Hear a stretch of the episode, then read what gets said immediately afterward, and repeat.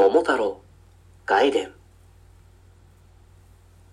とある世界の、そう遠くない昔、ある町に、子供のいない、おじいさんとおばあさんがおりました。おじいさんは、山へ芝刈りに、は行かずに、おばあさんに内緒で、あることをしておりました。うん、一人ジェンガもなかなか奥が深いもんじゃ。おじいさん、そろそろ芝刈りに行かないと、おばあさんにばらしちゃいますよ。恐ろしいね。そうそう。うん、こうしておじいさんは、重い腰を上げ、やっと芝刈りへと向かいました。一方その頃、おばあさんはというと、川へ洗濯へ行く、うんと見せかけて、その前に何かを買いに行っていたみたいです。はずきルーペっていうのくださる？おばあさん、早く川へ洗濯に行ってくれないと、物語が進まないんですけど。ちょっと待って。ほんとこの台本も読みづらいのよ。すぐ戻るから。わかりました。ちょっとだけですからね。お待たせ。こうして、おじいさんとおばあさんは、元あるべき仕事へと戻り、物語の進行に努めました。おばあさんが川で洗濯をしていると、そこへ、どんぶらこ、どんぶらこと、大きな大きな桃が流れてきました。ですが、おばあさんは最近老眼が進行しており、桃がよく見えておりません。このままだと、桃が流れていってしまいます。すると、おばあさんの懐から、あるものが転げ落ちてきました。そう、それは、先ほどお店で買っていた、老眼鏡です。偶然にも姿を現してくれました。それに気づいたおばあさんは、目にも止まらぬ速さで、老眼鏡を目にかけました。そして、一言、はずきルーペ大好き。と言って、桃を抱え、芝生に一旦置きました。残りの洗濯をあっという間に済ませ、おばあさんは、桃を家へと持ち帰ってきました。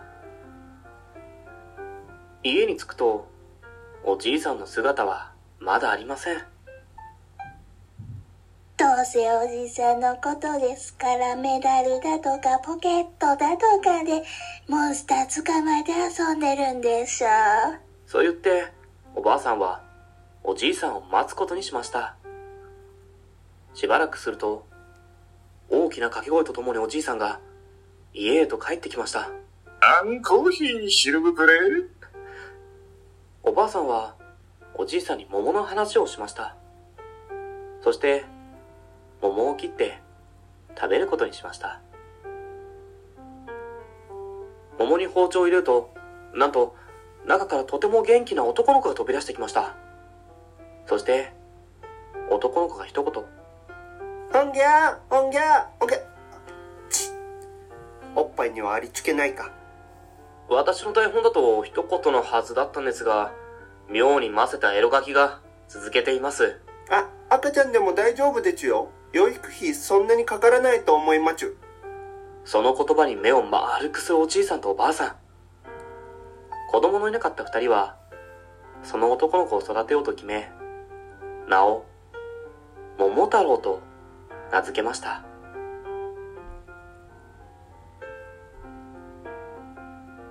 桃太郎は、すくすく育ちました。その頃、町では、ある噂が流れておりました。それは、鬼ヶ島にいる鬼が人を襲い、宝や食料を奪っているという噂です。困っている人を見捨てられない桃太郎は、おじいさんとおばあさんに、こう言いました。桃から生まれ桃太郎と名付けられた時から運命は決まっていたのですねわかりましたおじいさんおばあさん私は困っている人に食べ物を分け与えるために桃農家になります。いや、鬼ヶ島行けよ。盛大なボケに対し、冷静に突っ込まれてしまった桃太郎は、半分ベスを書きながらも、おばあさんにきび団子を作ってもらい、やっと鬼ヶ島へ向けて旅立ちました。旅の途中で桃太郎は、動物の特徴を持った三人の仲間と出会います。はじめに出会ったのは、犬のように可愛らしい耳をした一人の少年です。少年は、桃太郎に自分の名を言い、行き先を尋ねました。ねえねえ、君、桃太郎でしょ。僕聞いたことあるよ。僕の名前はケンガ。そんな格好して、どこに行くの？それに気づいた桃太郎は、少年に答えました。ふむ、私は今から鬼ヶ島に行くのです。そして、その言葉を聞いた少年は、可愛らしい声で歌います。桃太郎さん、桃太郎さん、お腰につけたきびだんご、一つ私にくださいな。いいよ。心よく了承した桃太郎は、きびだんごを渡し、少年に鬼退治の手伝いを頼みました。少年は胸を張り、こう言いました。やった僕がいれば百人力だよ大船に乗ったつもりで僕についてこい行くぞ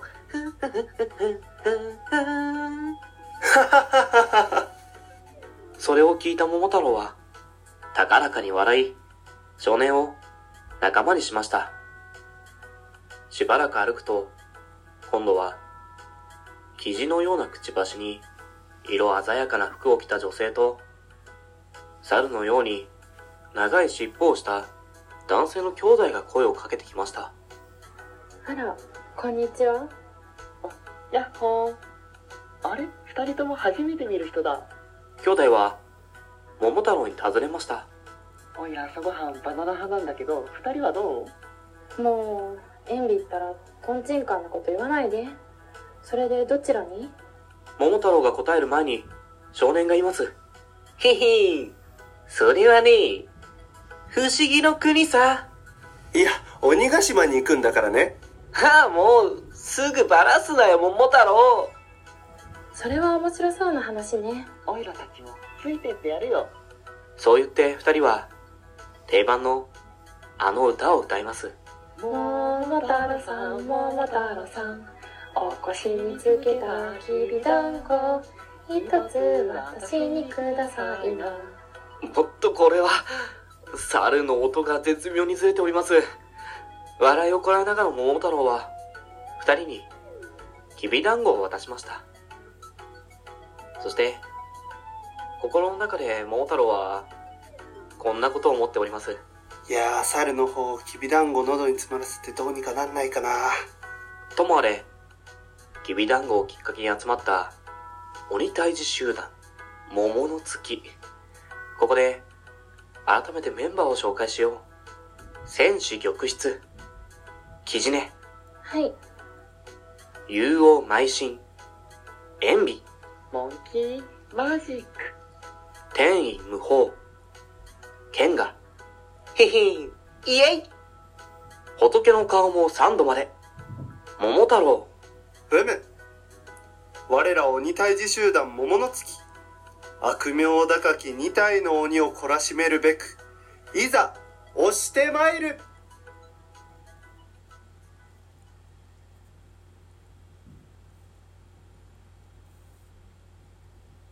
桃太郎率いる鬼退治集団、桃の月が仲間を集め、鬼ヶ島へ向かい始める少し前の時間。鬼ヶ島では、鬼二人が町からもらった宝やごちそうを並べ、酒盛りをしております。ぬわこれだけの宝で食料があれば、あと100年は生きられるわい。それは言い過ぎよ。特にこの俺の鋼のような肉体。まあ、特に言うと、この鬼瓦のような背筋、この背筋が特に止まらねえなっつって、誰もかなわねえっちゅう話なんそうだ。だね。そうだね。そうだね。全く聞いてねえな、この野郎。うわ他愛のない会話に花を咲かせている鬼たちは、自分たちを退治しに来ている者がいるということなど、みじんも考えておりません。んちょっと暇なので、私も会話に混ぜてもらいましょうかね。鬼さん、こちら。手のなる方へ。てめえこの野郎ガキ扱いするんじゃねえバカ野郎。うわす、すみません。えー、ですが、私が今ここで倒されてしまうと、物語の語り部がいなくなってしまいますよ。んつまり、あなたたちの物語は、ここで終焉となります。いいんですか？